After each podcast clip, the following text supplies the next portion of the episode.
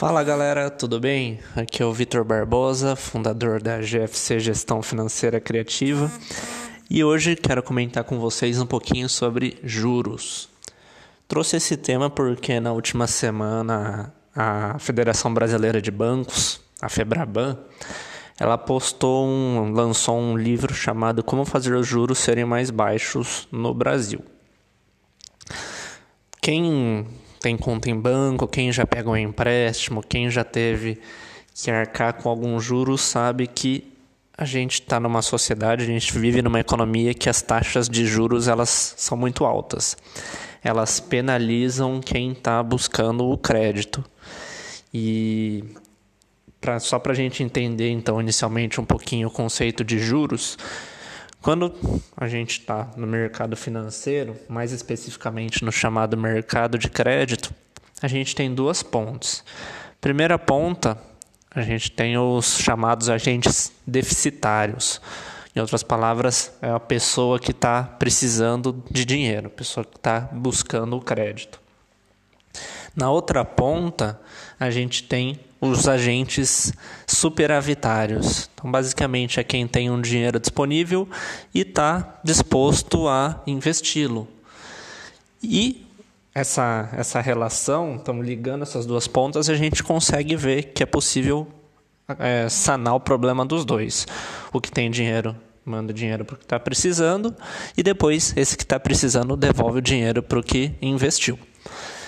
Mas como a gente está falando, principalmente olhando do, do ponto de vista de quem está investindo, essa pessoa ou essa empresa ela está abrindo mão desse dinheiro por um certo tempo e ela está correndo certo risco. Ela está colocando o dinheiro numa, num outro lugar, numa outra pessoa e justamente por conta da relação do dinheiro no tempo e da relação risco-retorno, vai aparecer a figura dos juros aí no meio.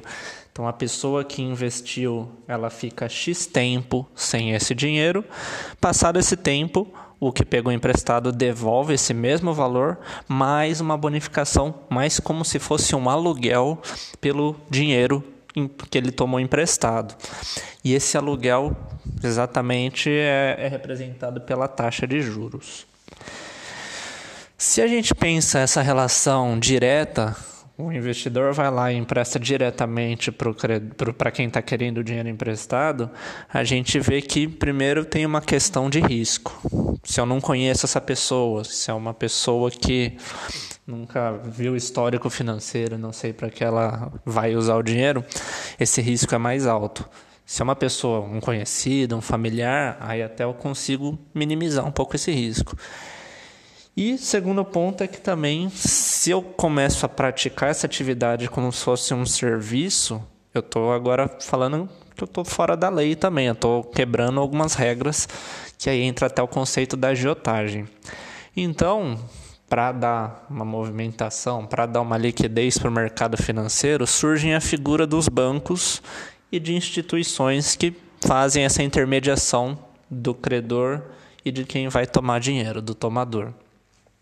Então, basicamente, a partir do momento que o banco entra, ele capta o recurso do investidor, combinando com esse investidor que ele vai pagar uma taxa de juros por esse dinheiro depois, depois de certo tempo.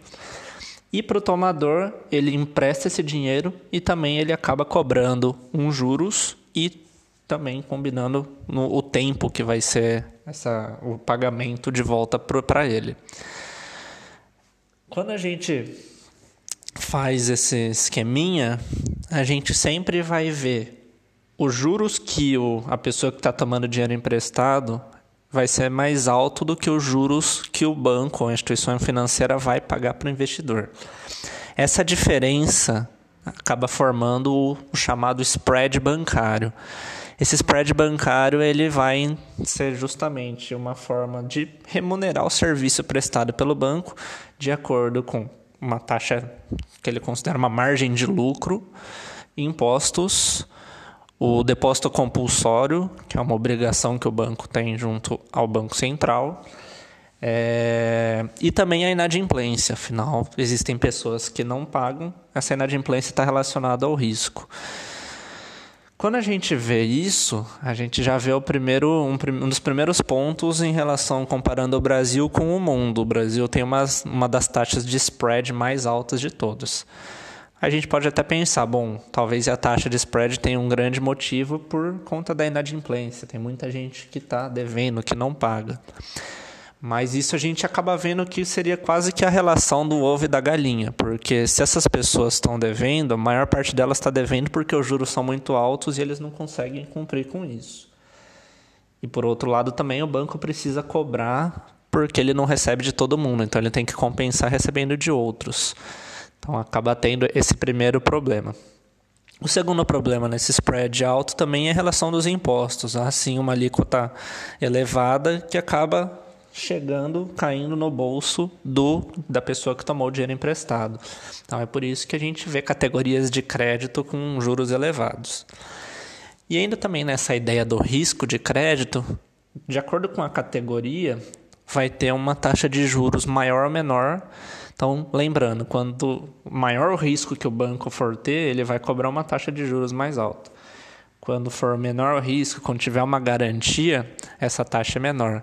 Então, aí quando a gente pensa, por exemplo, cheque especial, cartão de crédito atrasado e um empréstimo pessoal, são três categorias que costumam ter uma taxa de juros muito alta, são as mais altas do mercado, justamente porque as garantias do banco são menores, o risco é maior. Aí quando a gente fala de um é, de um consignado, quando a gente fala de financiamento, financiamento imobiliário, financiamento do carro, tem um bem por trás, tem uma garantia por trás, então a taxa de juros que o banco cobra vai ser menor.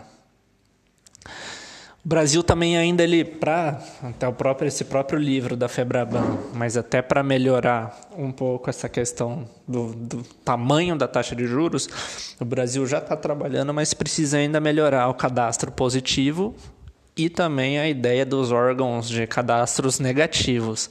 Para quê? Para que a pessoa que seja uma má pagadora, a pessoa que tenha pendências, ela tenha uma pontuação menor.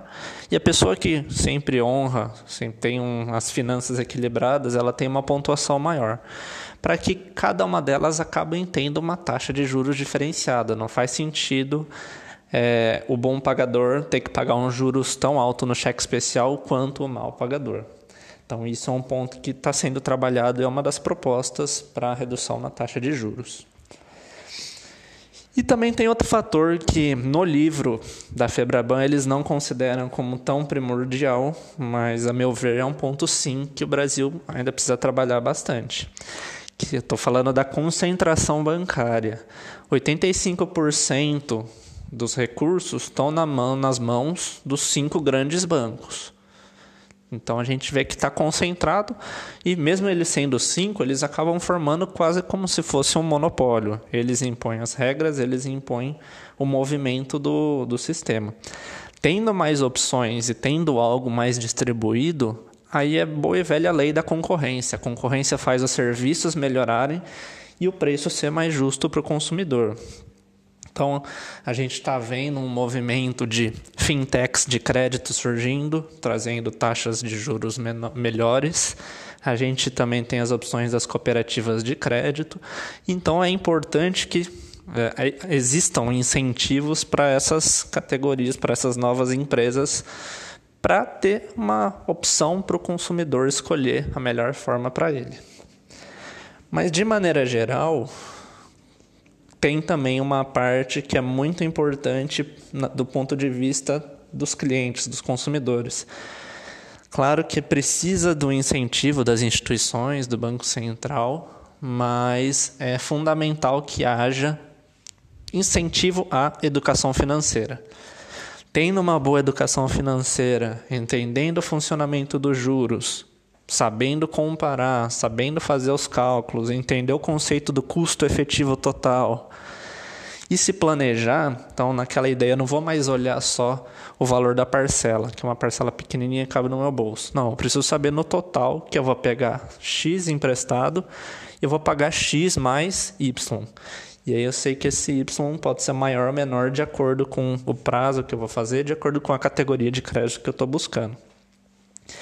Então é, é, é fundamental essa parte de educação financeira para quê?